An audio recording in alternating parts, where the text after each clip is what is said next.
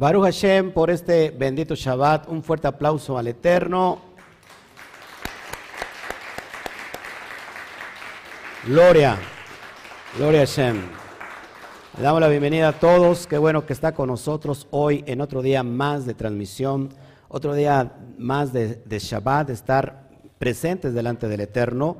Y qué bueno, ¿cuántos saben que de alguna manera eh, el día que el Eterno planeó es el Shabbat? El día más alto de todos los días, que tiene que ver con tu cabeza, la parte más alta de tu cuerpo donde eh, eh, hay expectativas y, todos esperamos de alguna manera, porque en este día es un día de milagros. Ese es, un día específico para, los milagros. El Eterno obra milagros todos los días, pero eso es un día específico y especial. Eh, vamos a hablar al ratito un poquito del milagro del mar de juncos, el Yan Suf, a rato lo vamos a ver, y bueno, es un yo, yo espero que esta es una mañana, un día completo de liberación. Así que saludos a todas las naciones que nos están viendo, que se están conectando ya. Gracias a todos ustedes. La verdad es que es un gusto tenerlos en casa. Saludamos a todos, a todos sin distinción, tanto en Facebook como en YouTube. Por favor, como siempre, ponle me gusta, manita arriba ahí en YouTube y si compartes en todos tus grupos, en todas tus redes sociales, te lo voy a agradecer también. Los que nos están viendo en, Facebook, igual no le pongas me gusta, ponle me encanta y, también si lo puedes compartir. Eh, bueno, creo que esto va a ser siempre así para que podamos nosotros avanzar. Damos gracias al Todopoderoso que hoy tenemos un tiempo especial con Hashem y donde por fin estamos culminando con la carta a Santiago, la carta de Jacob, y que creo que hemos aprendido mucho. Este, así que si usted no, no, ha estudiado con nosotros la carta a Santiago, yo te voy a pedir que veas desde el capítulo 1 de la introducción, porque vas a encontrar fundamentos para, para defender la posición de lo que es la fe, que la fe tiene obras. Así que eh, aunado a esto, creo que el conocimiento se está abriendo entre todas las naciones y el punto clave es que se está cumpliendo la profecía cuando la gloria de Hashem sea reconocida, la presencia de Dios sea reconocida y que va a llenar así como las aguas cubren la mar. Eh, y es una alusión a la mar tiene una alusión hacia, hacia multitud de gentes y creo que está funcionando ahora y que creo que el encierro, que ya vamos para el año, ¿cuándo, hacemos el año de...? En marzo, el, marzo, fíjense, en marzo ya vamos para hacer el año eh, y creo, creo que sin duda este, esto es bien importante que lo, podamos, que lo podamos entender porque a muchas personas, a muchas personas, el Eterno les habló a través de esta, de esta exclusión. Y, es importante que lo vayamos entendiendo, que es el despertar de los muertos. La resurrección de los muertos está sucediendo prácticamente eh, como, como, una, eh, como una analogía, que antes de que sea literal tiene que ser eh, espiritual. Así que todos nosotros estábamos muertos, todos nosotros estábamos muertos en nuestros delitos, en nuestros pecados, y hemos estado resucitando. Entonces ese Efraín que estaba muerto, estaba seco en gran manera porque solamente estaban los huesos, estaba en ese valle y que el profeta, eh, el Eterno le dice al profeta que profetice sobre esos huesos secos de Efraín y que, ¿cómo que vio el profeta? Empezó a ver un gran movimiento eh, un gran eh, tronido y que los huesos empezaban a, levantarse y a, ponerse los, ligamentos, eh, todo lo que es lo físico, y se levanta ahí un gran ejército. Eso está sucediendo ahora mismo. casi vamos para una década que está sucediendo esto, amados hermanos, pero en este último año, 2020, está siendo acelerado esto en gran manera. Y 2021 no va a ser la excepción. Así que si nosotros ponemos cuidado en este estudio, que ya vamos a finalizarlo, vamos a entender entonces que eh, tenemos eh, en estas cartas, en estas enseñanzas, la instrucción, sobre todo, acuérdate de cómo aplicar lo que está escrito en dónde. ¿En dónde? En el Tanaj, en la Torah. ¿Sí? Eso, es la implicancia de, estos estudios, de estas cartas, de estos escritos, pero sobre todo una vez que, entendemos lo que está escrito en, la Torah, en el Tanaj, ahora es cómo aplicar la alajá. ¿Qué es la alajá? La jurisprudencia de cómo aplicar las leyes de la Torah. Es decir, hay leyes, pero cómo aplicar tal ley, tal mitzvah a cierta situación. Y hoy eh, vamos a estudiar el último capítulo. En el capítulo 4 entendimos que la, que la amistad del mundo es enemistad en contra de Hashem y que, y que Jacob nos da valores intrínsecos que se encuentran en la Torah y explícitos también para que nosotros podamos de alguna manera entender eh, cómo aplicar y cómo vivir una vida de éxito. Vimos la amistad con el mundo, vimos que, no tenemos que juzgar al hermano de, de una forma que ligera, siempre tenemos que tener un justo juicio, ¿ok? Y que tampoco nos tenemos que vanagloriar del día de mañana como si, como si que de nosotros dependiera lo que vamos a hacer o lo que, lo que vamos a dejar de hacer, ¿no? Eso es bien importante, más en estos tiempos que estamos nosotros viviendo. Ahora, vamos a hablar en el capítulo 5, si usted me acompaña, por favor, lo tienes ahí en, en, en pantalla, capítulo 5, y nos vamos a meter ahora sí al estudio. Dice aquí el subtítulo, contra los ricos opresores. Y vamos a entender qué es esta situación de contra los ricos opresores. ¿Es mala la riqueza? No, no es mala. ¿Es malo el dinero? No. De hecho, es un código el dinero de bendición cuando se sabe utilizar. Lo que es malo es el amor al dinero, el apego al dinero. Eso es lo que, si el dinero te controla, se convirtió en tu Dios. Todos aquí. Ahora, Vamos a, entonces a, meternos en materia. Al, último leo mi chat y, platicamos y, y, lo saludo para que nos vayamos avanzando. Verso 1. Dice, vamos ahora, ricos, llorad y aullad por las miserias que os vendrán. Parece que Santiago, parece que Jacob tiene como que algo contra los ricos, como que tiene un odio hacia los ricos. Entonces, o Santiago era muy pobre, ¿O en qué contexto está hablando contra los ricos? ¿Se acuerdan que Yeshua dijo que es más fácil que entre un camello por el ojo de una aguja que un rico al reino de los cielos? Y bueno, mucha gente se, figura eh, literalmente una aguja y que acuérdense que el ojillo pues es, muy difícil meter inclusive una hebra de hilo muy delgada.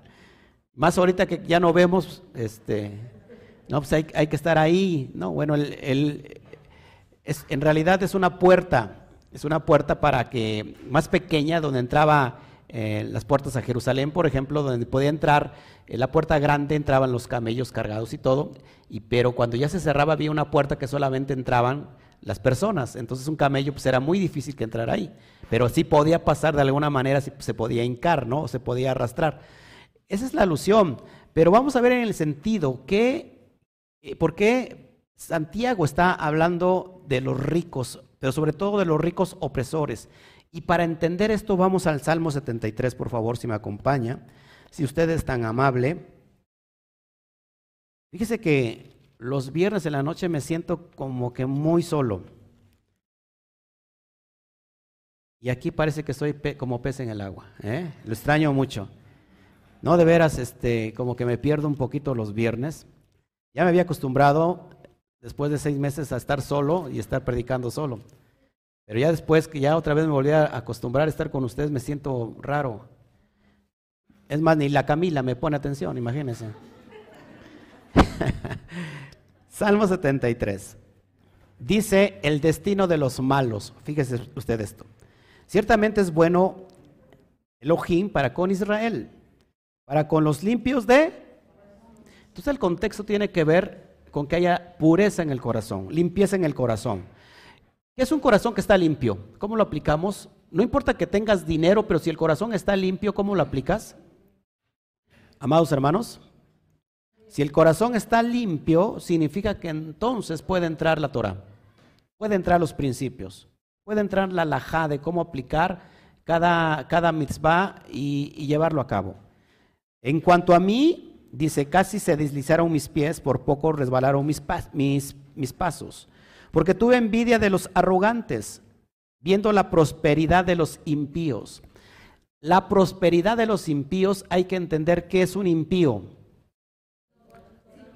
Los que son sin piedad. ¿Qué es una ahora que es una persona piadosa? Alguien que está guardando la Torah. A eso se refiere. O sea que un impío es aquel transgresor de la Torah, los que están no están guardando la Torah. El contexto es que si tú por guardar la Torah eres próspero, Baruch Hashem. ¿No? Entonces el contexto es, si tú por guardar la Torah eres próspero, Baruch Hashem. Pero dice la riqueza de los impíos, la prosperidad de los impíos, porque no tienen congojas por su muerte, pues su vigor está entero. No pasan trabajo como los otros mortales, ni son azotados como los demás hombres. Prosigo. Por tanto, la soberbia los corona.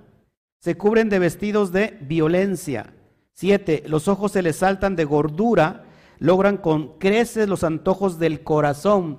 Fíjese lo que hace alguien que, está siendo prosperado y que lo único, lo único que tiene en meta es acrecentar los antojos del corazón, es decir, es llenarse de, vanidad, de comprar esto, comprar aquello, de acumular, acumular, acumular, acumular, y, de eso nada sirve. Acuérdense que no tenemos que hacer tesoros en la tierra. No significa que entonces no tengamos que invertir, que, no, que no, no, podamos prosperar, claro que sí. Tenemos que ser buenos administradores, pero que la meta, la, la meta es que nosotros estemos en, en, realidad haciendo riquezas en el Malhut Shamaim. Que en realidad cuando decimos riqueza en los cielos no significa que vamos, que vamos a estar en los cielos. No sé si me explico. El Malchut Shamaín es aquí, es la unidad, es la en lo espiritual. O sea, tenemos, en el espíritu tenemos que estar creando riquezas, porque eso es lo que, lo que es eh, válido. Se, mofan y hablan con maldad de hacer violencia, habitan con altanería, ponen su boca contra el cielo y, y su lengua pasea la tierra. ¿De dónde vienes? de pasear la tierra. Por eso Elohim hará volver a su pueblo aquí y aguas en abundancia serán extraídas para ellos. Ojo aquí, amados hermanos, Israel, aunque era esclavo, había estado oprimido por más de 400 años. No tenían nada porque eran esclavos. Un esclavo no tiene nada. ¿Cómo salió Israel de Misraín? Con riquezas. Si nosotros ponemos nuestro énfasis en hacer riquezas y riquezas y riquezas y no nos importa la vida espiritual, va a venir un éxodo, va a venir una salida, una liberación, que las riquezas se las va a dar el propio Shem después de haber sido obediente. Amén. Y dicen, ¿cómo sabe Elohim?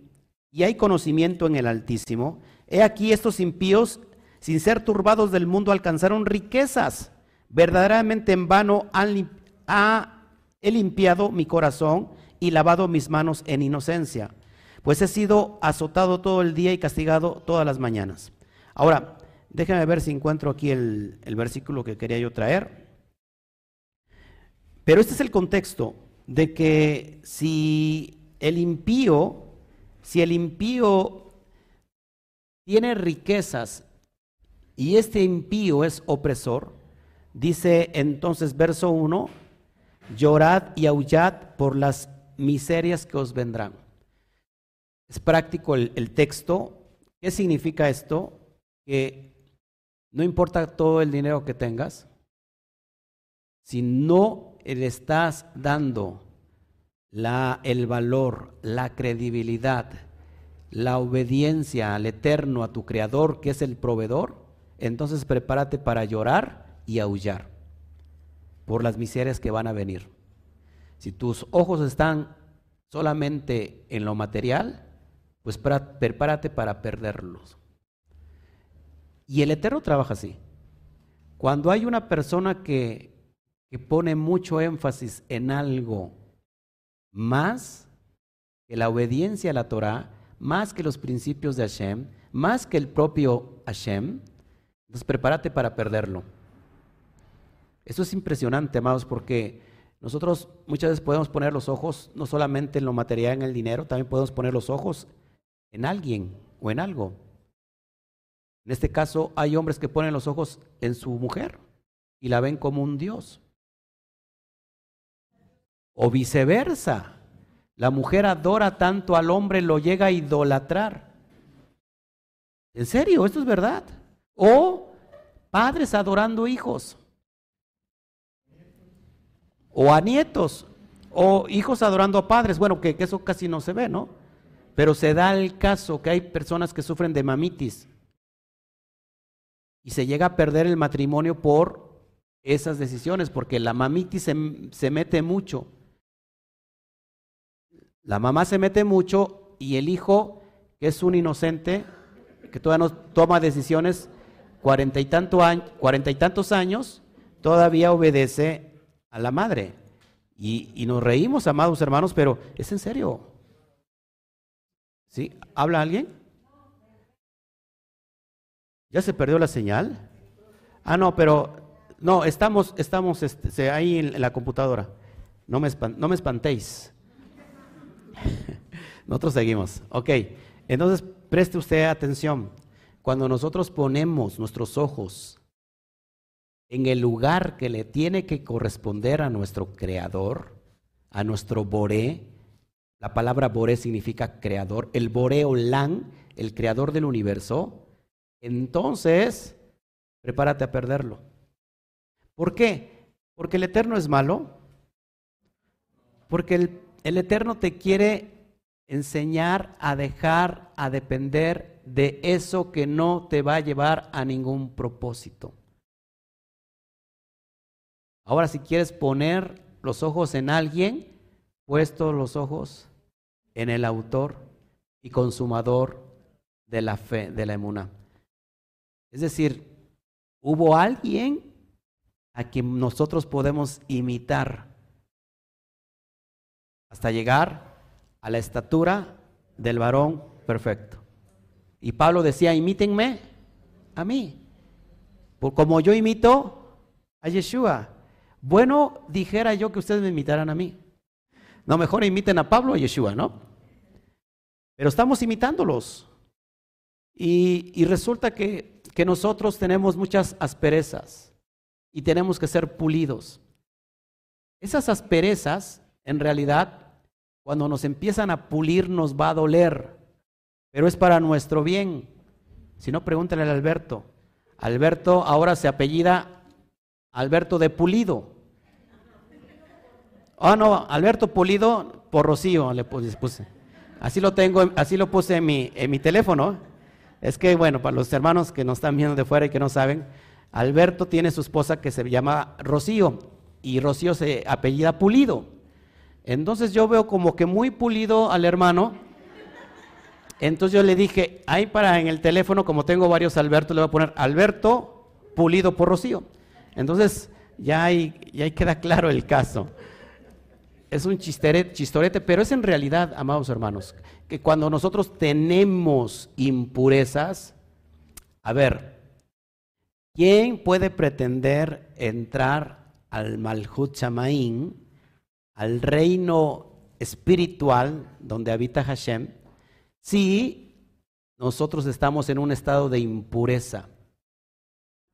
El estado de impureza, ¿cómo se llama? No, Tumá. El estado de impureza es Tumá y el Eterno nos va limpiando hasta que estamos en un estado de Tahara, de pureza espiritual. El alma Escucha esto.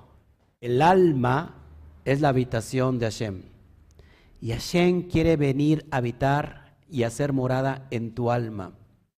El alma está diseñada para poder recibir la presencia divina de Hashem.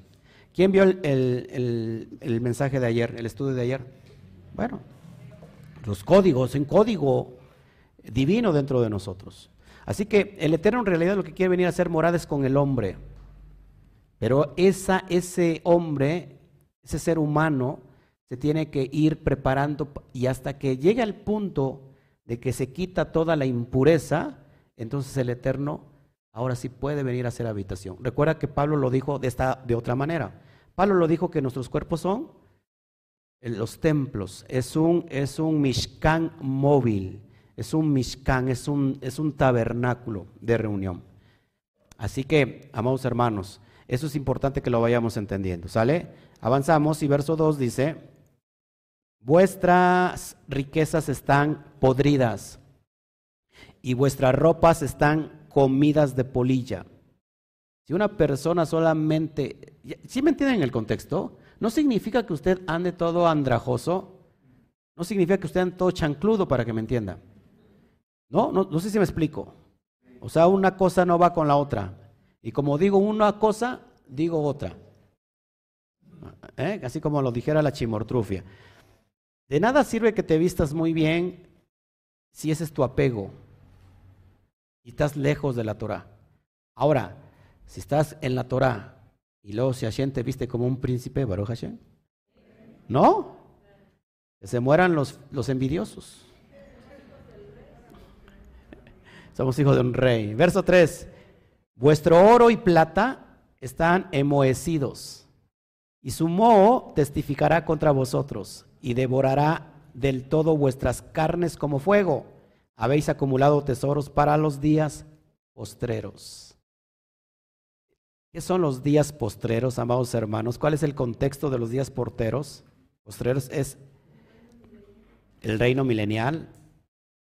Hayamin, el fin, el fin de los días.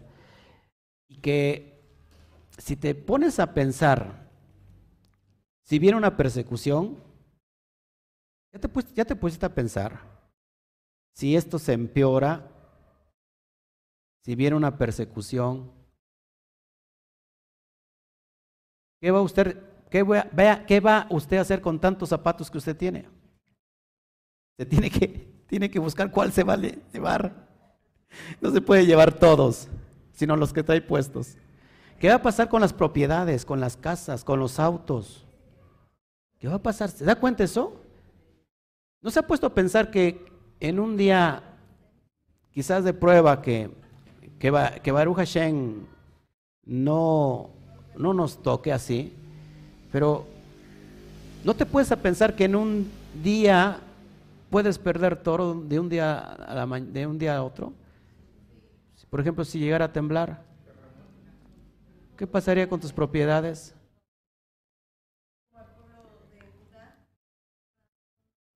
Sí, exactamente. todo los judíos fueron, eran expulsados y solamente se podían llevar lo que cabía en una maleta y perdían todo.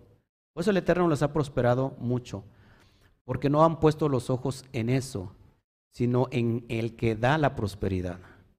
Muchos quieren la prosperidad, pero no quieren al que da la prosperidad. Muchos, muchos quieren la bendición, pero no quieren al que da la bendición. Muchos quieren la salud, pero no quieren al sanador. Muchos quieren solamente lo bueno, pero no quieren el compromiso. Es decir, si yo recibo, qué bueno, qué bueno, pero si ya es de compromiso, mejor no. Y han hecho del Eterno alguien que se vende simplemente por dinero, que se vende por una, una sedacá un macer, que se vende por, por una...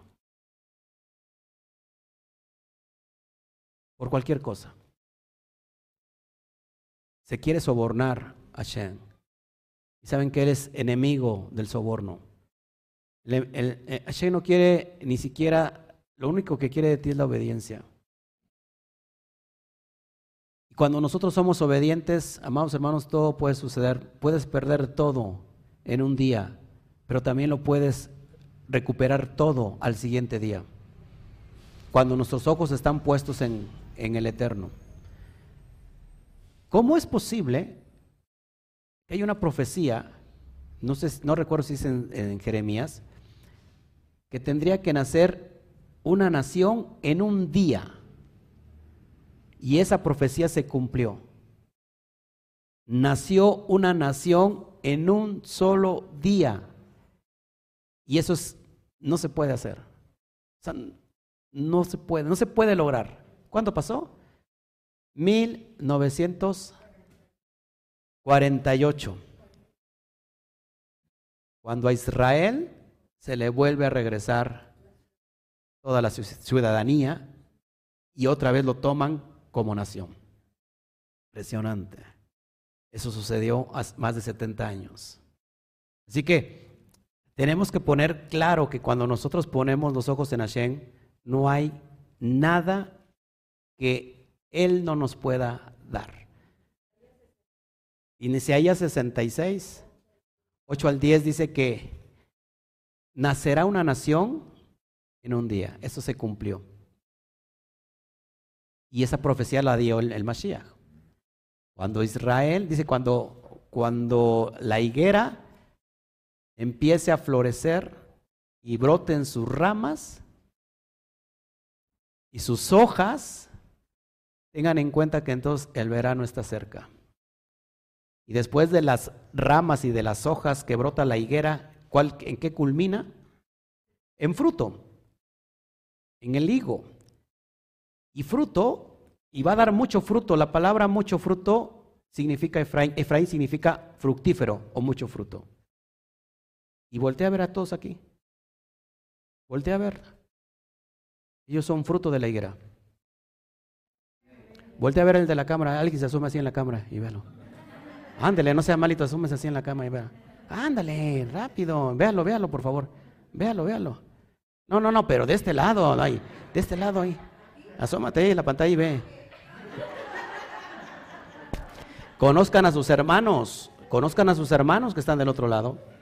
Véanse ustedes ahí en pantalla, amados hermanos, voltea a ver que está en su casa, en su familia. Ese es, ese es el fruto que ha brotado de la higuera. Por lo cual entonces, ojo aquí, ojo aquí porque hay una analogía. Es más, los, los voy a llevar para allá. Vamos a Isaías 66. Esto es importante que lo vayamos analizando. Ya lo he explicado muchas veces, pero pero siempre es importante entender, porque hay gente nueva, hay gente que, que ¿cómo se llama?, se está apenas acercando y es importante entenderlo. Isaías 66, vamos para allá, por favor. Verso 8. Dice, ¿quién oyó cosa semejante? ¿Quién vio tal cosa? ¿Ya, ya está posicionado ahí? Fíjese, concebirá la tierra en un día y lo, pone como algo sobrenatural. Nacerá una nación de una vez, pues en cuanto Sión estuvo de parto, dio luz a sus hijos. Ojo aquí, amados hermanos. Vamos al texto de Marcos 24, 32, por favor. Y lo que te decía que Mashiach había eh, anunciado esta profecía como el tiempo que se va a cumplir y que tiene que ver con la unidad de Israel. Marcos 24, por favor, acompáñame.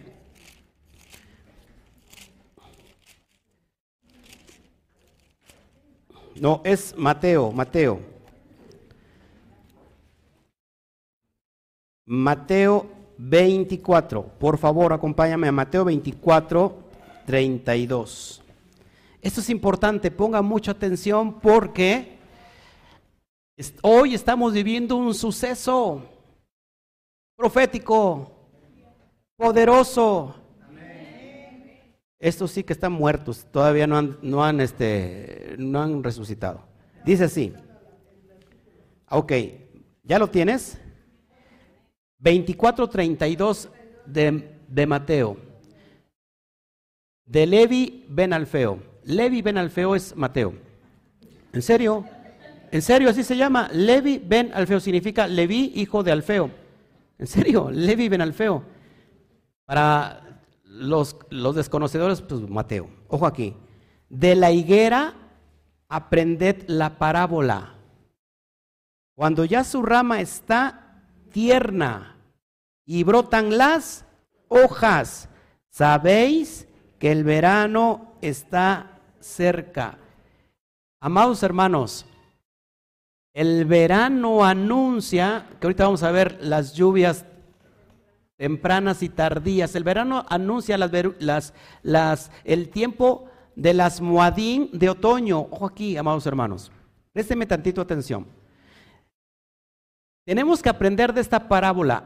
Aquí Yeshua se estaba refiriendo a Isaías 66, 8, que la higuera es Israel y su rama está tierna y brotan las hojas. Ese es el proceso antes de dar fruto. ¿Cuándo sucedió esto? 1948. Llevamos poquito más de 70 años. Ya Israel nuevamente es un país, una nación consolidada. Ojo aquí. Eso significa que brotó sus ramas porque están tiernas y brotaron las hojas. El proceso de culminación es cuando el fruto florezca. Y es bien importante que el fruto hace referencia a Efraín, porque Efraín significa fructífero o mucho fruto. Ya esta rama, esta higuera que es Israel, ya brotaron sus frutos, sus primeros frutos. Usted y yo formamos parte de esos frutos. Los que nos están viendo al otro lado de las naciones ya brotaron sus frutos. Esos son parte de Israel. ¿Cuál es el proceso para culminar todo? ¿Eh? Estamos hablando en la parábola del árbol que da frutos, la higuera que da frutos. ¿Cuál es el proceso de culminación? Brotaron las hojas, brotaron las ramas que están tiernas, después las hojas, Después el fruto, ¿qué, es, qué cómo culmina esto, el cuento? La cosecha. La cosecha de almas. Cuando el fruto ya está maduro, entonces viene el cortar las cosechas. Pero primero tienen que venir los rechit, los primeros frutos. Nosotros somos primeros frutos. Baruch Hashem, dale un fuerte aplauso al Eterno.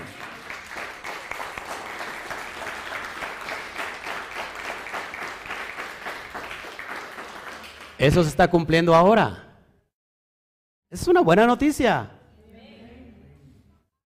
¿Estás conmigo? Bueno, seguimos. Entonces los días postreros, eh, o que significa el fin de los días, está haciendo referencia a esto que vamos a vivir, donde vendrá una gran cosecha de almas. Nosotros, le dice Santiago, ¿están ustedes acumulando riqueza para ese tiempo? O sea, la riqueza te va a servir para ese tiempo o la riqueza espiritual es la que te va a servir para esos tiempos postreros. Claro, la, riqueza espiritual. No podemos entrar a la tierra de la libertad cuando nosotros todavía estamos en esclavitud. No sé si estás de acuerdo conmigo. No podemos entrar a recibir la Torah cuando todavía estamos viviendo con muchas imperfecciones. Aunque la Torah es para, precisamente para limpiar esas imperfecciones. Seguimos para que vayamos aprendiendo aquí sobre el texto. Vuestro oro y plata están enmohecidos, ah, ya lo leí, ¿verdad? Y su moho testificará contra vosotros. El, Saben que el oro y la plata se, eh, eh, se. El dinero que usted tiene guardado ahí bajo del colchón, sáquelo a orear, porque también se pudre. Los dólares que usted ha acumulado y que no quiere compartir nada con la comunidad, ¿verdad? Para crecer esto más, pues sáquelos, aunque sea que les pegue el sol, porque también se pudren, se echan a perder y ya no, los, son válidos. Así que no pongan los ojos ahí. He aquí, verso 4, clama el jornal de los obreros que han cosechado vuestras tierras, el cual por engaño no les ha sido pagado por vosotros, y los clamores de los que habían cegado que han entrado en los oídos de Adonai de los ejércitos. Te lo, te lo te lo interpreto. En la Torá está la mitzvah de pagar al jornalero el día de su trabajo y que no podemos nosotros retenerle su salario, como muchos hoy lo hacen, muchos que son patrones. Yo trabajé por algún tiempo para los ayuntamientos, todos, al menos de la región, y los, los ayuntamientos normalmente te piden un cheque para cobrarlo en 20 días. Eso no se puede hacer. Nosotros, si usted tiene un empleado, amados hermanos, si usted es empleador, Baruch Hashem, por eso, usted tiene que pagarle el día, el día que trabajó, ese día págueselo. No podemos retener el dinero, su paga, su jornal.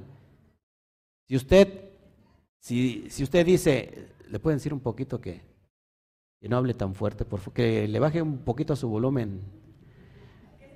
Los, es maestra, sí, pero los, los papás voltean para allá diciendo, Ay, pobres de mis hijos, miren, ¿quién les está enseñando? Así hablan los maestros, pero sí, pero que ponga su quejila aparte. Ah, no, no es cierto. no, es cierto. Este, ¿qué estábamos? ¿Qué estábamos? Ah, que no podemos retener, no podemos retener. Hoy, amados hermanos, muchos latinos se van a Estados Unidos para trabajar en los campos y los tratan peor que esclavos. No solamente en Estados Unidos, también aquí en México se da. Y es a eso en lo que está hablando esta perspectiva de Santiago. Todos aquí se quedaron pensando en eso, ¿verdad? Del jornal. Se quedaron pensando, en serio, los que, los que son empleadores, por favor, paguen el día. Usted ha establecido pagar por semana, ¿ok? Bueno, hágalo todo el día. Terminó el jornal, acá, tienes. Es mejor también para tu vida, porque a la semana se te acumula más para poder pagar, a la quincena todavía más. No sé si me explico. Si, si él se lo va a gastar o no se lo va a gastar, ese no es tu problema. ¿Qué se oyó?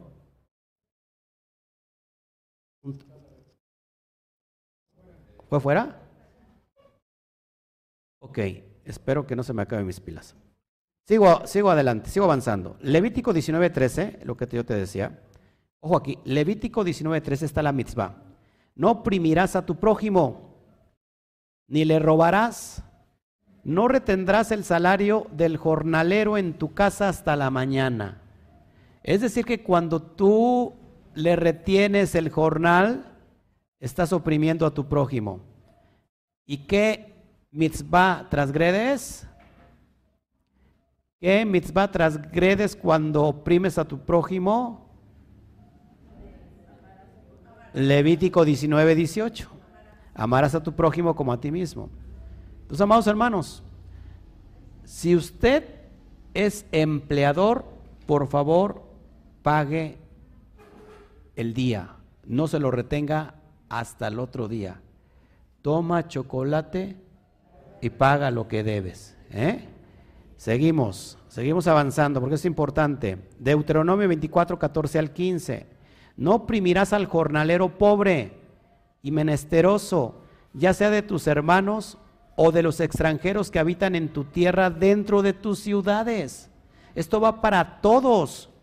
No oprimirás al jornalero que es, que es menesteroso, que es pobre, no importa que sean tus hermanos o que sean extranjeros. Verso 15 dice así, en su día le darás su jornal, es decir, en el día tú le darás el pago el jornal de los obreros que han cosechado vuestras tierras, el cual por engaño no les ha sido pagado por vosotros, y los clamores de los que, no, perdón que estoy distinto.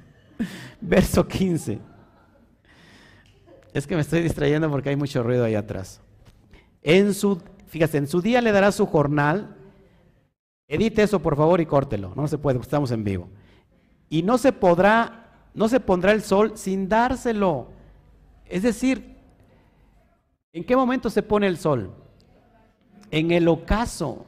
Es decir, que un, un jornal es antes del ocaso y el patrón ya tiene que tener listo su dinero. Hay una parábola de, sobre esto de, de Yeshua. ¿eh?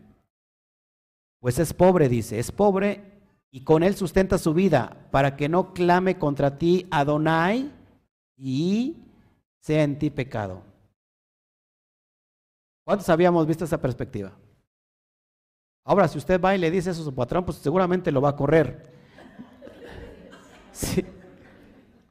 Porque normalmente le va a decir limosnero y con garrote. Es exactamente la, opresión de los ricos sobre los pobres, que cuando alguien pide algo justo, Todavía le dicen, ah, limosnero y con garrote. Amados hermanos, pero si usted está en sus manos, está empleando a alguien, por favor, usted páguele su jornal. No se haga culpable de esta mitzvah. Estamos aprendiendo siempre. Malaquías 3.5, Malaquías 3.5, dice así, y vendré a vosotros para juicio, y yo seré pronto testigo contra los hechiceros y adúlteros, contra los que juran mentira y los que defraudan en su salario al jornalero. Nótese que aquel que retiene su jornal de alguien que trabaja para él es comparado como hechicero y como un adúltero y como aquellos que tienen la shonjara. Defraudan en su salario al jornalero, a la viuda y al huérfano, porque cuando tú no le das el jornal al pobre, estás defraudando también toda su casa. Y los que hacen injusticia al extranjero, no teniendo temor de mí, dice Adonai de los ejércitos. ¿Cuántas personas tienen en su casa trabajando una persona que le sirve en la limpieza? Y si está acostumbrado a pagarle cada ocho días, páguele diario. Diario, por favor. Diario. Es una mitzvah. No sé por qué el Eterno lo pide, pero así es. ¿Qué tal si en ese momento necesita mucho dinero? Y usted dice, yo le estoy dando bendición, dándole trabajo. Pero él ya hizo su trabajo. Y acuérdate que un día, acuérdate que un día tiene que ver con las misericordias nuevas cada día. Al, venir el ocaso, termina. El problema aquí es que cuando viene el ocaso viene la oscuridad. Y la oscuridad es señal de, de juicio, de justicia. Es decir, que todo lo que ha sido, ha sido mal puesto va a ser corregido. La, oscuridad tiene que ver con corrección. Entonces no permitas, no permitas que un nuevo día, ojo aquí, no permitas que el inicio de un nuevo día sea empezando a, traer juicio sobre tu vida, sino que tú al inicio de un nuevo día, el nuevo día no inicia a las 12 de la noche, el nuevo día inicia en el ocaso del día, es decir, 6, 7 de la noche, no permitas que haya, que, esa, que, ese, que ese rigor esté sobre tu vida. No permitas que venga corrección, sino que en el día que empieza esté todo completamente bien. Para que ahora esas maravillas, esas misericordias nuevas, las puedas tú poseer. Así ensanchamos nuestra vasija. Amén. Verso 5 habéis vivido en deleite sobre la tierra y sido disolutos. Habéis engordado más en la pandemia. Vuestros corazones como en día de matanza. Está hablando alguien, ya, entendemos el, el contexto, entonces. Los deleites sobre la tierra. O sea, habéis engordado no físicamente, sino vuestros corazones, como en el día de matanza. Habéis condenado y dado muerte al justo, y él nos no os hace resistencia. Es impresionante, amados hermanos, que yo recuerdo toda la persecución que recibieron nuestros hermanos Yeudín a través de tantos, de tantos siglos y recordar en la matanza que, hubo eh, en la Edad Media, no, más para acá, perdón, en, la matanza de, del holocausto, es impresionante. Fuimos llevados como corderitos al matadero. El pueblo judío resistió, resistió todo, todos los los peores, las peores tragedias. Y a veces, cuando hay un espíritu de animadversión contra el pueblo judío, no nos ponemos a pensar que el pueblo judío, aunque no se le dio carta de divorcio, pudo sopesar el juicio que también tenía que venir para Israel, para la casa del norte. Dice Pablo, ¿Qué ventaja tiene pues el, judío? Pues mucho, en todo. Porque a ellos se les dio la Torah y la, a pesar del, del escarnio, a pesar del, de la persecución, les guardaron la Torah. Y gracias a ellos hoy tenemos esa Torah. Que ningún rey, ningún reino pudo contra el pueblo de Israel. Que pasaron los reinos, desaparecieron, pero nunca desapareció Israel del mapa. Póngase a pensar eso. Cuando alguien critica, es muy diferente cuando un judío critica a un gentil. Ese no es tu problema. Ese no es tu problema. Porque cuando un judío critica y habla pestes de un gentil, el juicio viene de arriba. Ese no es tu problema. El judío tiene que tener claro los preceptos de la Shonjara, tiene que tener claro los preceptos de la mitzvah más grande que es eh, sobre la Torah, que es el amor al prójimo. Ese no es tu problema. El problema es cuando tú hables mal de un judío. Cuando tú hables pestes de un judío. Cuando tú hables pestes de Israel. Porque nuestro maestro fue judío. Entonces pongámonos claro que se ha dado muerte al justo. Y es en ese contexto de que los impíos persiguieron al pueblo de Israel. Y que desgraciadamente hoy la impiedad está muy fuerte, más de 40 mil denominaciones, creyendo, fíjense, 40 mil denominaciones teniendo una fe que es completamente anti-Torah, lo cual lo convierte en impiedad. ¿Por qué? Porque son los que están sin Torah, son los que están criticando la Torah, son los que están criticando al pueblo judío, son los que están diciendo, ya te judaizaste. Cuando ellos no saben que todo lo que están llevando en sus comunidades es completamente judío. Pedir los diezmos es judío. Pedir las primicias es judío. Las danzas con, bailarines y panderos es judío. Presentar a un niño chiquito eh, en, la iglesia es judío. Todo eso es judío. Es cuando criticamos al pueblo judío. Estamos criticando la propia providencia que el Eterno puso sobre ellos para que de alguna manera nosotros no sufriéramos como ellos sufrieron. No hay otro pueblo que sufrió como el pueblo judío. Nosotros vemos solamente la prosperidad, vemos solamente eh, lo que brilla, pero no nos ponemos a pensar qué hubo detrás de todo eso y que aún en todo eso estuvimos resguardados ahí. Porque Israel es mi hijo, yo lo llamé desde Egipto, pero ahora Efraín dice, es mi primogénito, dice el Eterno. Somos primicias. Así que no, que no hablemos de más, amados hermanos. Si, el judío no te quiere y no te ama, no importa. Tú ama al judío y ama a todos, a todo tu prójimo. Esa es la mitzvah mayor que rige sobre la Torah.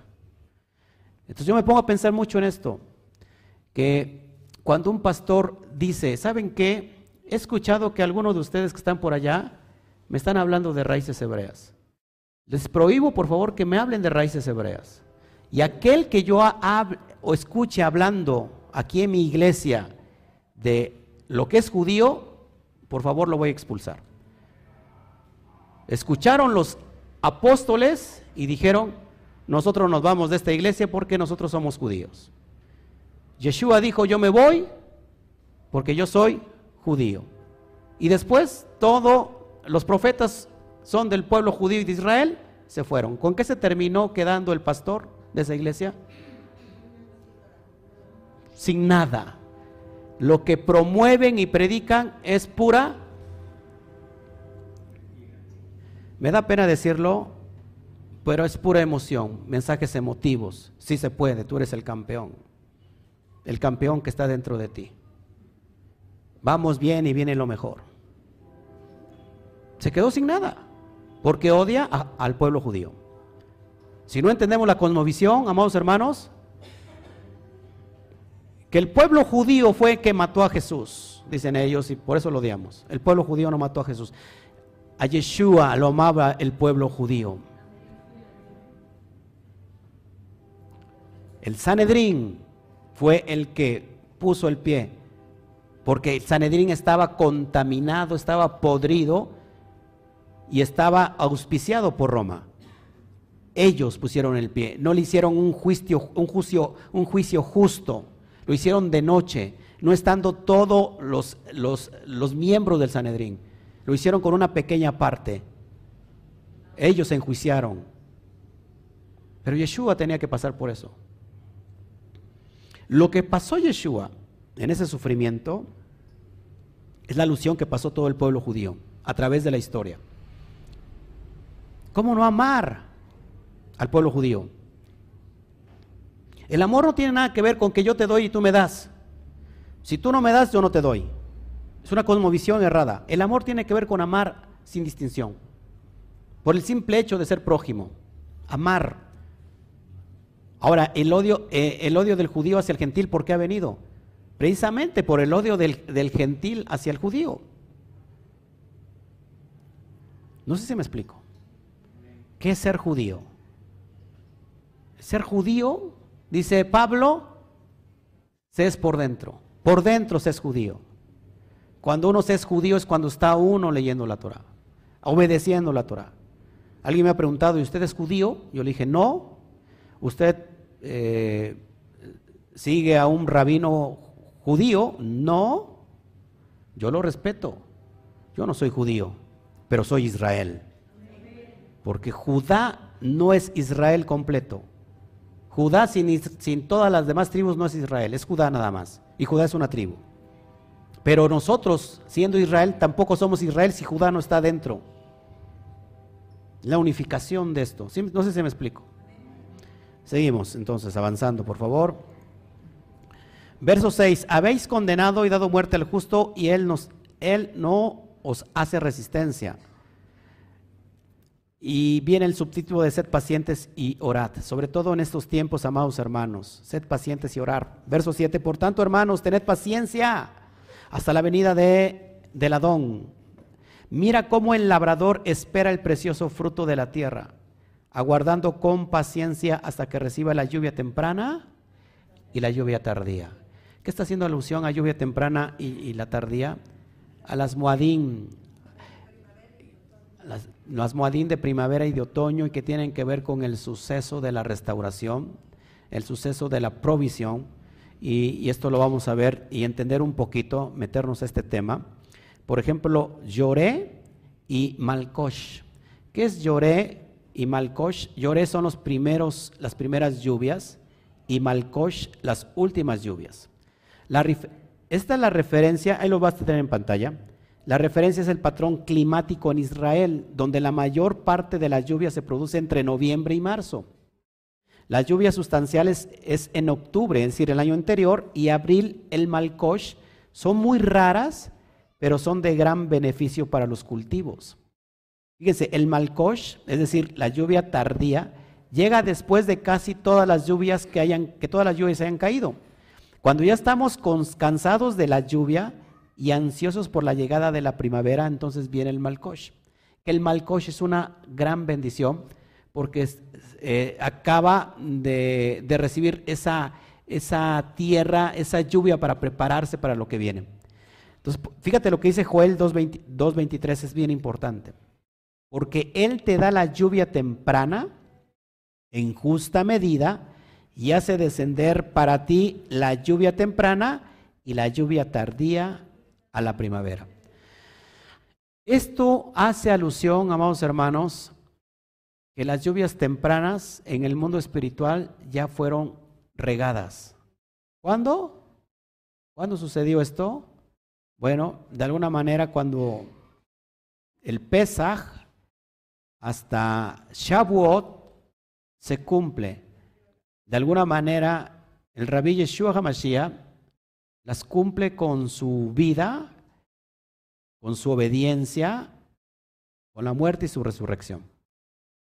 Pero hay un hay un parteaguas aquí de las lluvias tardías que son las muadín otoñales, que son tres. Son Yom Teruah, Yom Kippur y Sukkot. Y esas están por cumplirse. Estas están programadas en el sentido espiritual para el tiempo postrero, para los tiempos finales, que está pronto, pronto a suceder y que todas las cosas se están preparando para eso. Oiga usted esto, oiga usted y dése cuenta. Eh, se está preparando esto. La tierra está gimiendo y no saben cómo va a gemir en este año. El Eterno nos resguarde. Empieza a haber clamor por las lluvias tardías. Las lluvias tardías anuncian la salvación, anuncian la, la redención final.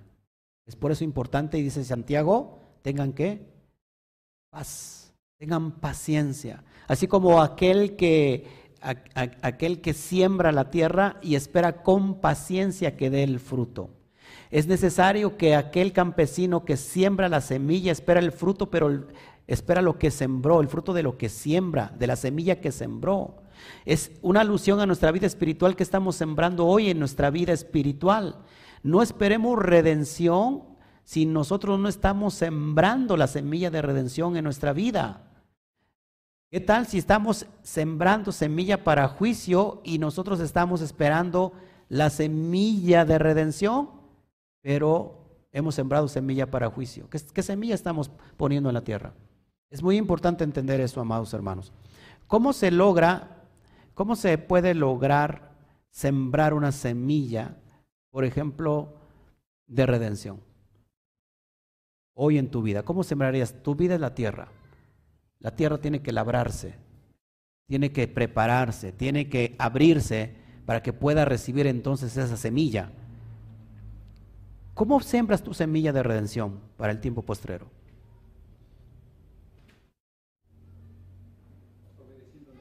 Obedeciendo. Mira, la tierra es inteligente por aquel que la ha creado.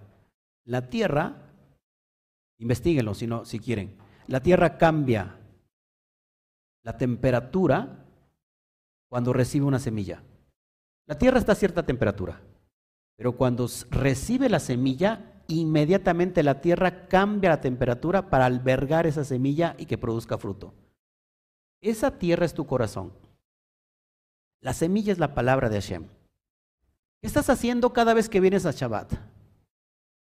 Estás en realidad labrando la tierra que es tu corazón, preparando la tierra, que una vez que entra la semilla, entonces la albergas, es decir, cambias tu temperatura de tu espíritu, de tu emuná, obedeciéndola, qué estás haciendo con ella, o simplemente la recibes y ya, y la dejas a un lado.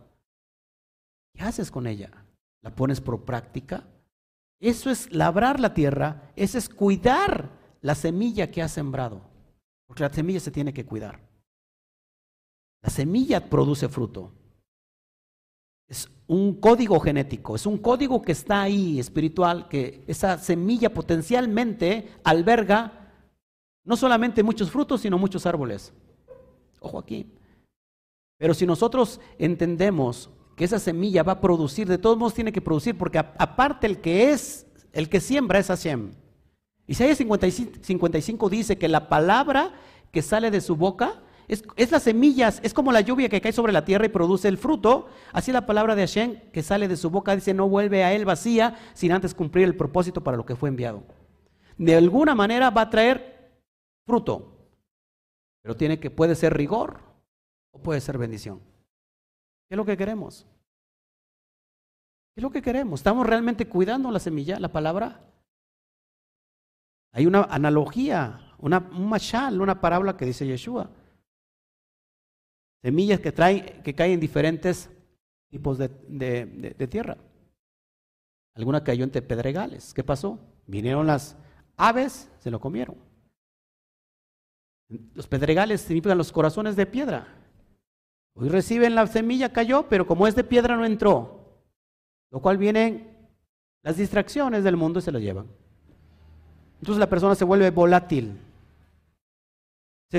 se, vuelve emocional, le sirve solamente para el momento. Sí se puede, Baruch Hashem, estoy arriba, Gloria Hashem, no estoy abajo, soy cabeza y no soy cola, soy arriba y no abajo.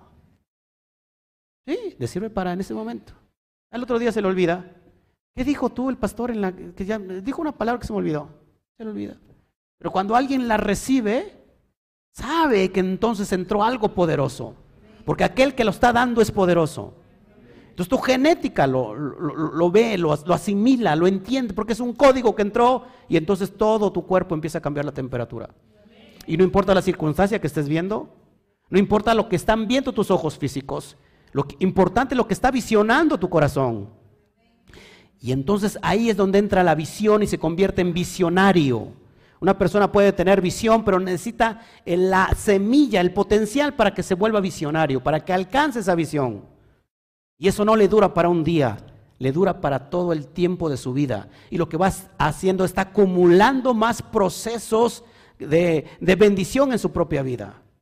Por lo cual pueden venir fuertes vientos, aguaceros y nada va a pasarle a él. ¿Por qué? Porque está bien fundamentado. Sabe que lo que está creyendo le es. Eso es importante entenderlo.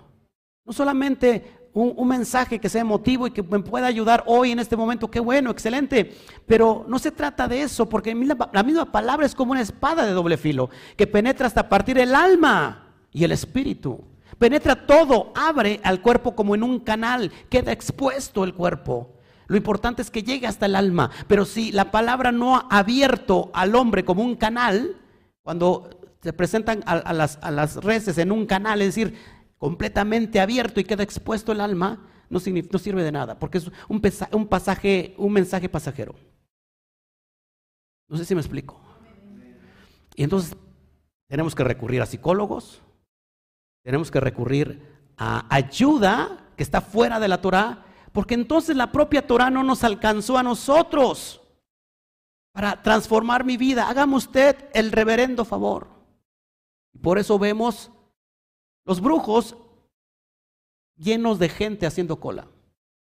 Místicos de este lado también teniendo miles de seguidores aquellos que promueven la elevación espiritual de, como de, mensajes de autoayuda emocional y elevar los chakras. Y tienen miles de seguidores. Pero hay de aquel que está enseñando conforme a la Torah, porque ese no tiene seguidores. Son mensajes que ah, me llevan a tener un compromiso. Lo que yo no quiero ya es comprometerme el compromiso para mí es esclavitud. El compromiso para mí es exilio, cuando en realidad el compromiso es libertad. Por eso los que promueven una fe sin compromiso, hay mucha, hay, muchos seguidores. No me, no me, comprometen a nada. Y yo, yo soy muy claro porque inclusive, y no solamente lo hago con ustedes estando aquí, sino también los seguidores que yo tengo, si no hay una reciprocidad y yo le envío material, material y esa persona ni me pela, yo dejo de enviarles material. ¿Por qué? Pues porque no le interesa. No hay compromiso. ¿Cuál es el compromiso? Que vayan creciendo y que me digan, pastor, acá tengo una duda. Pastor, enséñeme. Pastor, este, no sé, necesito tomar un curso. Pastor, quiero que me oriente. Pastor, estoy haciendo algo con el material que me está enviando. Mire, estoy, estoy instruyendo a tales personas también. Esa es la idea, que haya reproducción. Pero cuando la persona solamente recibe, recibe, recibe y no aporta absolutamente nada, ni siquiera un amén, significa que entonces no le está sirviendo el material. Y entonces yo voy a las personas que están en constante retroalimentación. Y yo los atiendo todo el tiempo. Y hay personas que están aquí, me están siguiendo ahorita en, en, el virtual y saben que eso es lo que es verdad que me doy mi tiempo. Entonces, amados hermanos, llevemos el compromiso a su máxima expresión. Hay una canción que habla sobre la fe y se me quedó mucho esto, esta parte que dice, eh, tan se me quedó que este, la estoy recordando, ¿eh? Que tu fe Tu fe, mi fe compromete su poder. ¿Quieres comprometer al Eterno? ¿Sabes que el, Eterno está tan comprometido contigo, conmigo? mucho compromiso. Pero lo que puedes comprometer, si quieres comprometer el poder del Eterno sobre tu vida, lo único que compromete ese poder es tu emuná, tu fidelidad, tu obediencia. La obediencia desata poder. Eso es lo que hace, la obediencia desata poder. Si no vemos el ejemplo de Abraham, yo estoy comprometido a obedecer. Padre, no sé cómo tú le haces. A mí a mí no me toca saber los, sazones del tiempo, no me, no me toca saber cómo tú lo haces, solamente sé que tú lo haces. Amén. Seguimos entonces. Verso 8, tened también vosotros paciencia y afirmad vuestros corazones porque la venida del ladón, del rabí, de Yeshua se acerca. Vamos a tener paciencia, amados hermanos. ¿Quién tiene miedo a la persecución? Pues todos, ¿no? De alguna manera. Tenemos miedo a, dejar el confort de la comodidad. Pero tengamos paciencia. La venida está cerca. Hermanos, no os quejéis unos contra otros para, dice, para que no seáis condenados. He aquí el juez está delante de la puerta. No nos quejemos. Apoyémonos, amémonos. Verso 10, hermanos míos, tomad como ejemplo de aflicción y de paciencia a los profetas que hablaron en nombre de Adonai. Mire usted el ejemplo de los profetas, ¿cómo les fue? ¿Eh? Muy mal.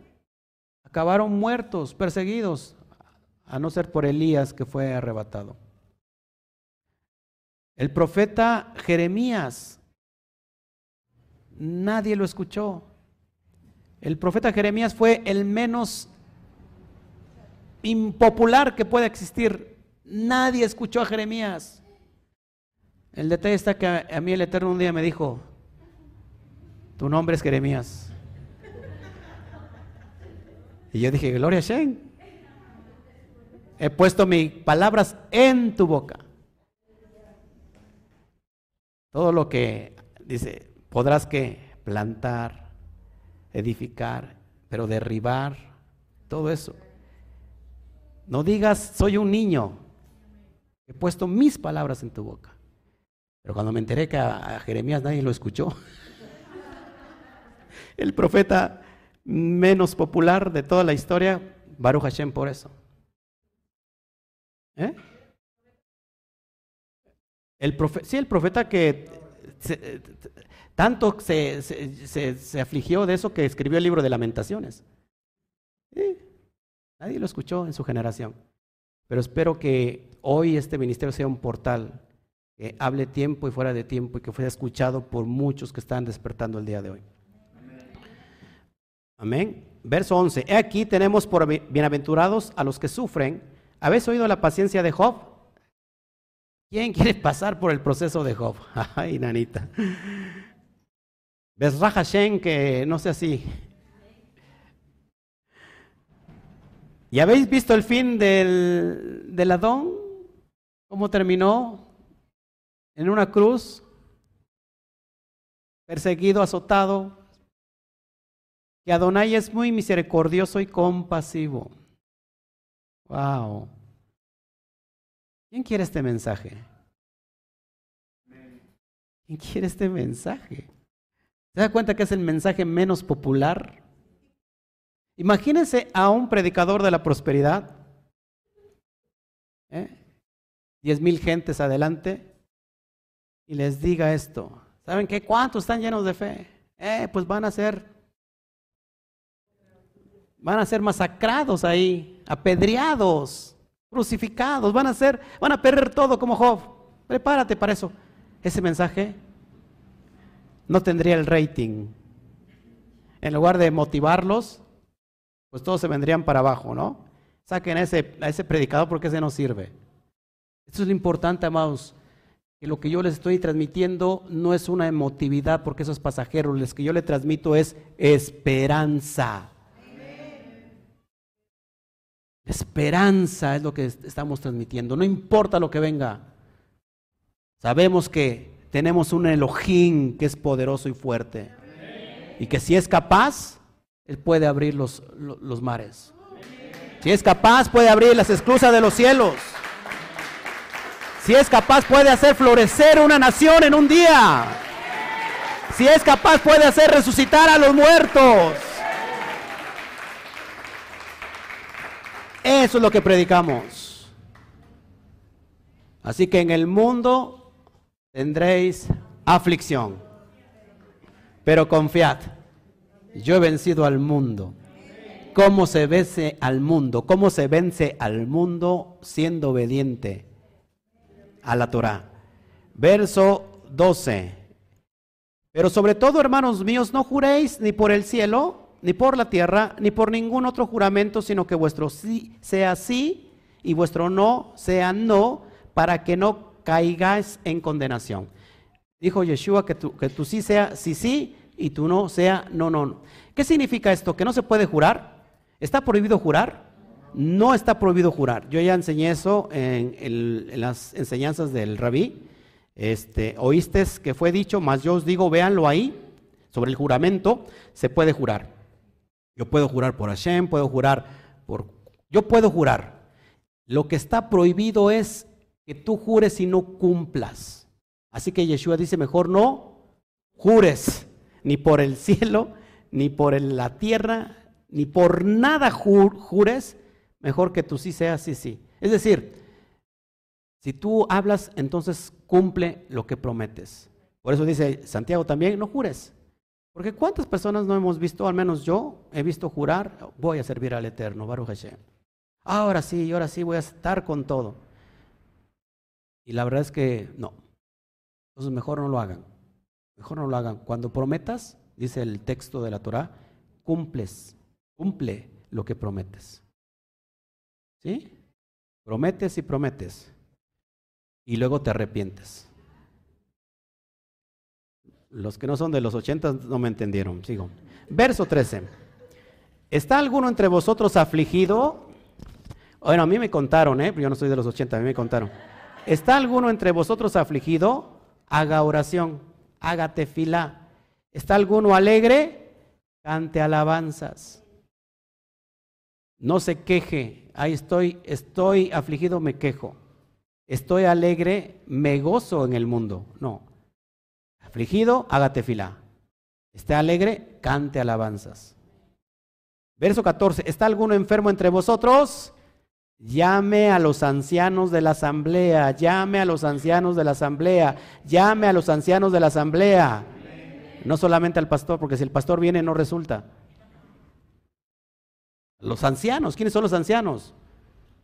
Pues los que están sirviendo, a ellos llámelos también. ¿Qué tal si el pastor también no puede? ¿No? Dice así, y oren por él. ¿Por cuál? Por el enfermo, ungiéndole con aceite en el nombre de Adonai. Ungiéndole con aceite. El aceite hace referencia, el aceite de olivo hace referencia a Israel.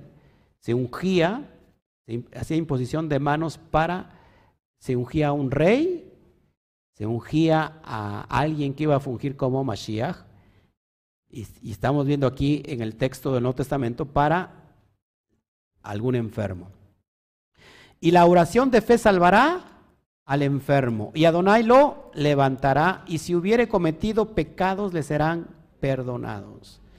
Es el texto tomado, mal interpretado, que entonces la Iglesia Católica puede perdonar pecados mandándolos a hacer una una penitencia, 20 Padres Nuestros, 5 Aves Marías. No, algo así, ¿no? Dice bien que sabe, no, yo he escuchado eso. Yo nunca fui a un confesionario, la verdad nunca creí en eso. ¿Por qué les serán perdonados? Porque, ¿cuál es la, la oración de fe? No es la oración que tú dices, vamos a creer en esto y si tú confiesas vas... No, no, no. ¿Cuál es la oración de fe? La oración de fe es que en realidad hagas teshuva, que vuelvas a, las, a la fe. Si te desviaste, vuelve a la Torah, obedece la fe, obedece lo que está escrito. ¿Y por qué le serán perdón los pecados? Por, porque la teshuva, apúntelo en su corazón, la teshuva hace que todo pecado sea perdonado. Sin teshuva, nada hay de eso. Confesaos vuestras ofensas, dice el verso 16, unos a otros. Y orad unos por otros, para que seáis sanados. La oración eficaz del justo puede mucho. Fíjese, confiésese vuestras ofensas. ¿Sabes qué? Eh, cometí ofensa contra ti. Perdóname. Perdóname porque hablé mal de ti. O hice un, juicio, que no es justo contra ti. Oren unos a otros. ¿Y qué? Para que sean que sanados. La oración eficaz del justo puede mucho. Es en ese contexto. Verso 17. Elías era hombre sujeto a pasiones, semejante a las nuestras. Elías y oró fervientemente para que no lloviese y no llovió sobre la tierra por tres años y seis meses. Elías, que era un hombre sujeto a pasiones. ¿Qué significa? Que entonces Elías era, era transgresor de la ley Elías andaba ahí también como que de, de, como decimos aquí en México, de cascos ligeros. Porque era, dice que sujeto a pasiones semejantes a las nuestras, pues porque era un hombre.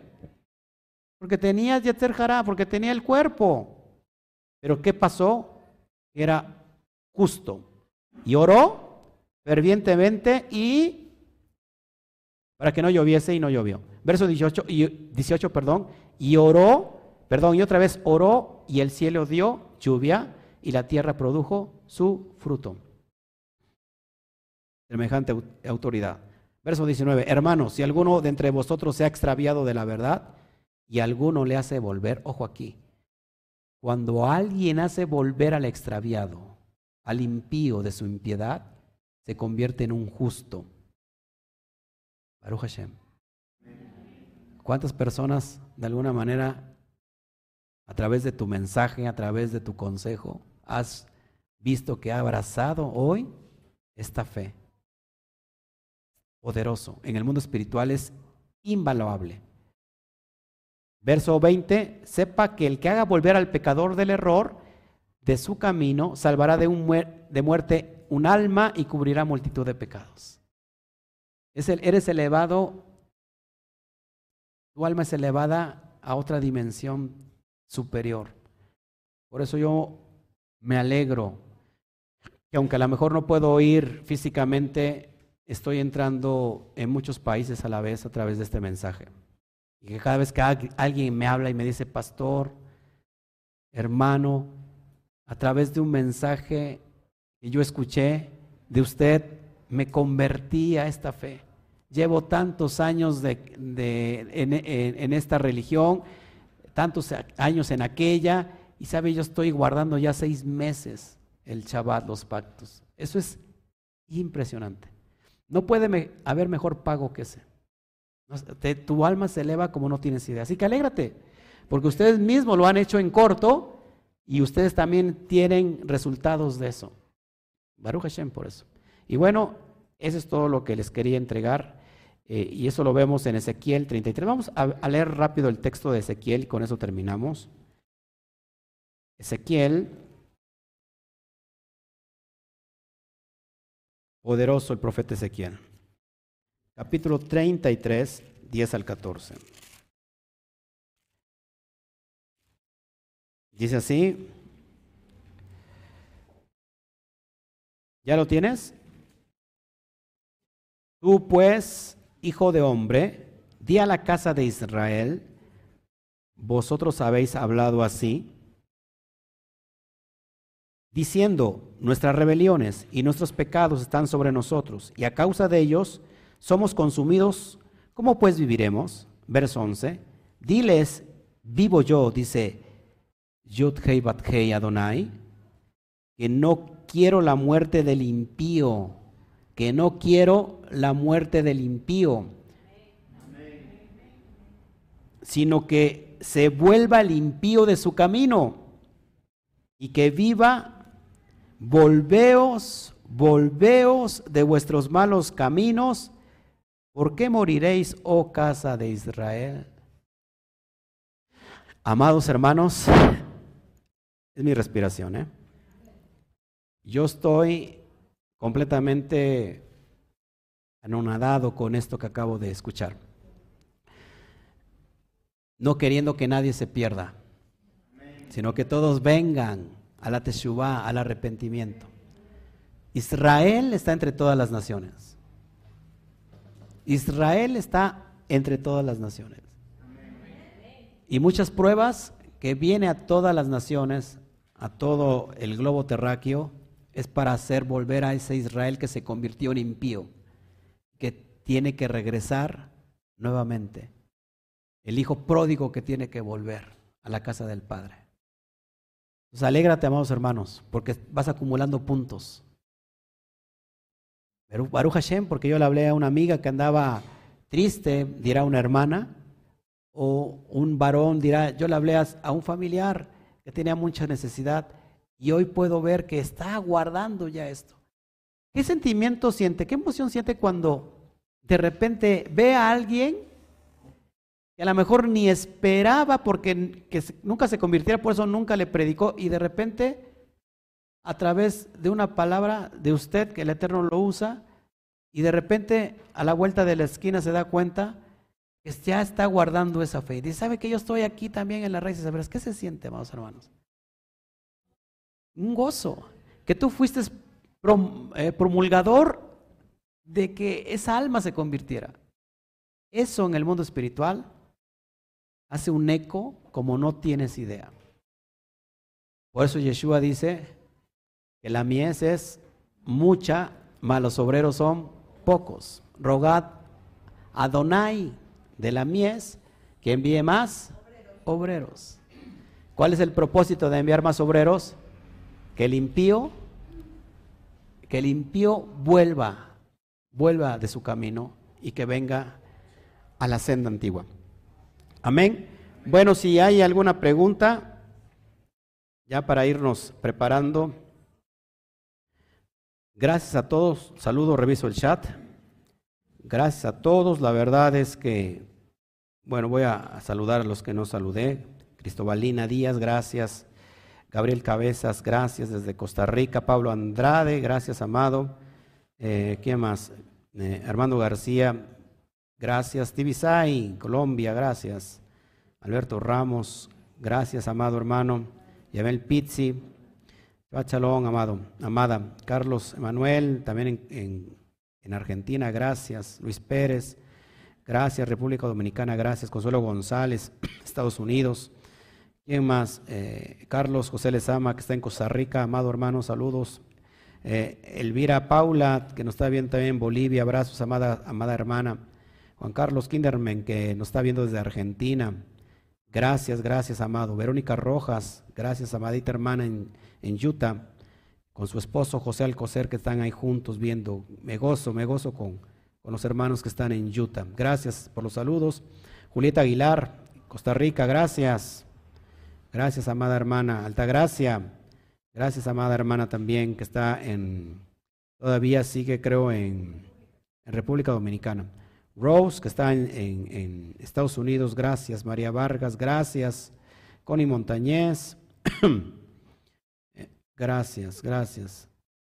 ¿Quién más? Patricia Páez, Colombia. Gracias, este, Julieta Aguilar, por tu mensaje. Bet Yeshua, gracias. Gracias, gracias también a ustedes para allá, a esa comunidad. Luis Fernando Cárdenas, gracias desde Morelos, Zacatepec. Abrazos a Morelos, Zacatepec. Julieta, bueno. Horacio Cervantes, difíciles tiempos, sí, así es. Eh, Maricheli Martínez, desde Puebla, gracias, gracias a, amada hermana. Santiago, Santiago Vega, gracias Santiago también que está en Utah. ¿Quién más? A ver, este, ayúdame a revisar por favor el... Ok, permíteme, más rápido saludo a los que no saludé. Raúl Cajas, amado pastor desde Argentina. Gracias. René Barrientos, también en España nos está viendo René Barrientos. Saludos a tu esposa, René. Eh, a ver, ¿qué más? Eh, Ramón Hernández. Gracias, Ramón Hernández. Gracias por estar con nosotros. Eh, ¿Quién más? ¿Quién más? Permíteme, te doy el pase.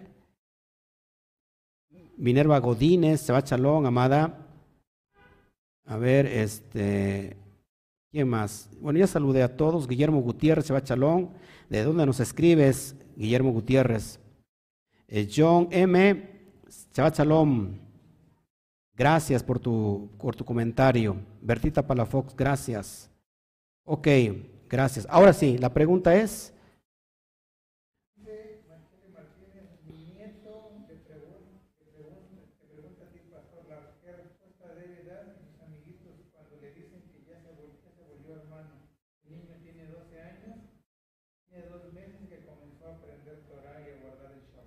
Ok, que cuando dice que su, niño que tiene 12 años le llaman sus amigos que ya se convirtió en hermano, que tiene que, tiene que hacer, él ya está guardando el Shabbat.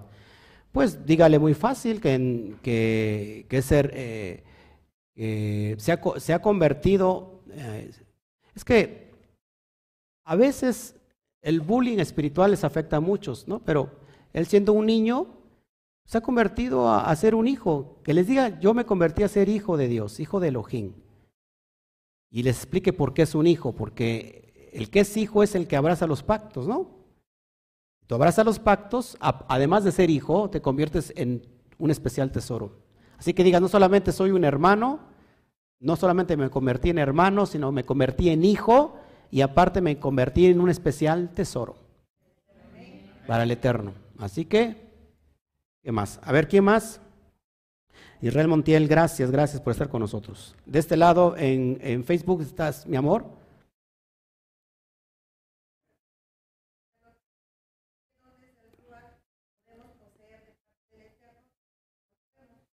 Anhelen el mejor don. ¿Quieren, ¿Quieren ser portadores de dones espirituales? Pues anhelar el mejor don es el don del amor. Y con el amor vienen todos los dones. ¿Por qué? Porque aquel que quiere ser, quiero sanar a los enfermos, gloria a Dios, aleluya. ¿No? Hay que hacer así, órale, órale, cáiganse, cáiganse todos, órale, cáiganse todos ahí. Voy a voltear la cámara y ya se cayeron todos. Ahora, lo está haciendo ¿por qué? ¿Por qué, por qué lo quiere hacer? ¿Cuál es el propósito? Que sea él visto. No funciona. Todos los dones son por rajen, por misericordia de Hashem. Y la esencia primordial para que un don pueda venir a ser, eh, pueda ser tú un transmisor de un don, es el amor.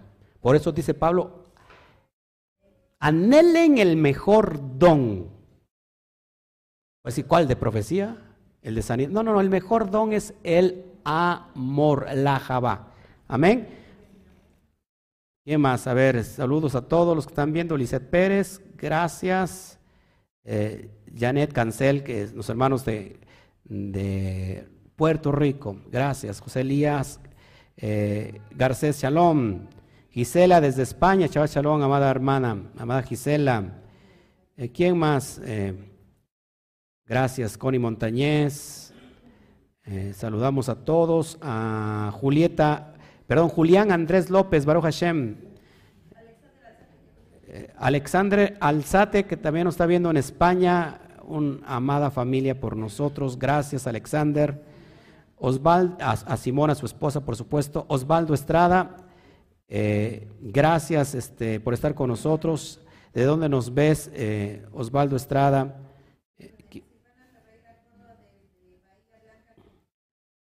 ¿Desde quién? Bahía Blanca, Argentina. ¿Quién nos ve? Silvana Ferreira, abrazos, abrazos. Gracias, Osvaldo, por, por este el comentario. Abrazos a nuestro hermano Álvaro David que está en, en Chile. Abrazos a toda la comunidad en Chile. Gracias. Gracias, gracias, gracias. ¿Qué más? Mm, ok, así es. Gracias, gracias. Eh, Ramírez. Eh, desde Guatemala nos ve Mordejai Ramírez. Abrazos. Nelly Telles, Colombia. Gracias, gracias este, a todos ustedes. ¿Qué más? Eh, Juliet Guzmán Brito, desde Colombia está junto con Freddy también, un amado hermano. Eh, Magda Pérez Salón, Paula Yupanqui, la saludamos también. ¿Qué más? Eh, Mariana Nora Arellano. ¿Eh? ¿Ah, es su hermana? ¿Dónde, ¿Dónde nos ve? Ah, saludos a, entonces a la hermana de nuestra hermana Mariana Nora Hernández, qué bueno. Eh, Carlos Garduño, ok. Ya no hay más preguntas. Silvana Ferreira, Guadalupe García, desde Morelia, Michoacán, gracias. Magda, Magda eh, Ropes, es Estados Unidos. Gracias a, ti, Hernández Gabriela. Gracias, gracias, gracias. Ayúdeme por favor a revisar. Ruth Ábalos, abrazos, Ruth. Gracias, Mari, Mariuxi Ramos, gracias. Ok, de Colombia, nos ve Osvaldo. Bueno, no hay ya ninguna pregunta, amados hermanos. Acá tengo una, ¿no? A ver, pastor, a ver, a ver cuándo lo, lo que, lo lleve a hablar que no hay rapto y no entiendo por qué. Que no hay rapto. Bueno, ya he hablado, ya he hablado en, eh, los mensajes de las cartas a, a Corintios y a Tesalonicenses ha hablado sobre la cuestión del rapto. No existe.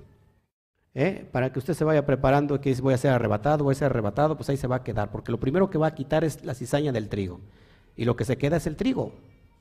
Lo que se quita es la cizaña. Todos aquellos que entienden la Torah, lo primero que se va a quitar de un pueblo no es el trigo, la cizaña.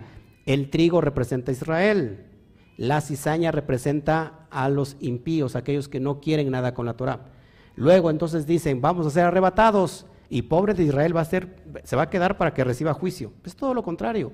Lo que se queda es el trigo. ¿Cuál es la diferencia entre el trigo y la cizaña?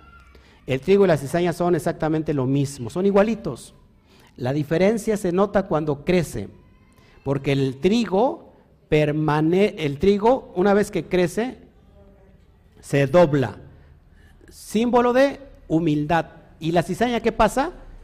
Queda siempre erguida. ¿Símbolo de qué? De orgullo, de soberbia. No quiero nada con la Torah. La Torah ya quedó caducada. La, la Torah ya quedó abolida. Fúchila con los judíos. Fúchila con los mesiánicos.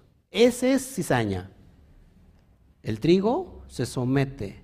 Humildad delante de Hashem. Amén. Bueno, ¿quién más? Gracias.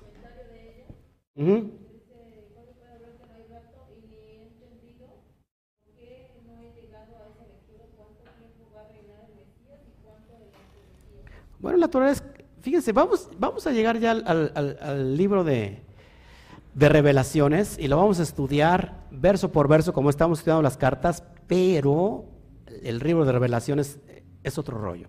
Se tiene que interpretar en la forma que se escribe. Es el término sot. Y si no conocemos qué es el SOT, pues estamos en SOT, porque no lo vamos a entender. El libro de revelaciones no lleva una secuencia cronológica.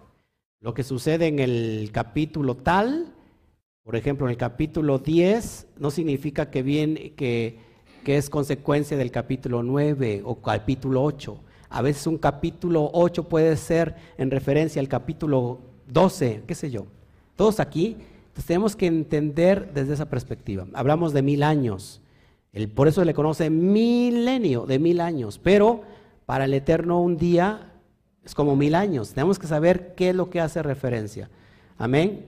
Este, bueno, pues es lo que, les quería entregar. Saludos a todos. Nos vemos a ratito. Vamos a estar eh, en el milagro de Yansuf. Lo vamos a ver, lo vamos a estudiar pictográficamente y vamos a ver cómo el Eterno es sobrenatural y que la escritura, voy trago evidencia al rato, que la escritura no viene de un hombre común y corriente, no viene de alguien que, como Moshe, sino viene de algo que es divino, algo es sobrenatural, y vas a entender cómo, cómo estos códigos que vamos a descubrir al rato, vas a entender por qué se abrieron estos mares. ¿Estás listo para eso? Bueno, pues al rato, al rato nos vemos. Chava eh, Luis Cabezas, gracias por estar con nosotros. Bueno, pues nos vemos, amados hermanos, en el Mashiach, amados hermanos de Israel, amados hermanos, saludos a la dispersión que está entre todas las naciones. No me despido, nos vemos al ratito, no se despegue por favor. Si va a comer, invíteme por favor y yo llego rápido. Tomo el avión aquí en la esquina y le caigo en su casa y de nuevo me regreso. Nada más fíjese que, que pase ahí por su casa. Y nos vemos aquí a rato a las 5, 5 de la tarde, hora México. México, horario central. Así que nos vemos, les decimos un fuerte a la cuenta de tres. Shabbat Shalom. Un fuerte aplauso. Baruch Hashem.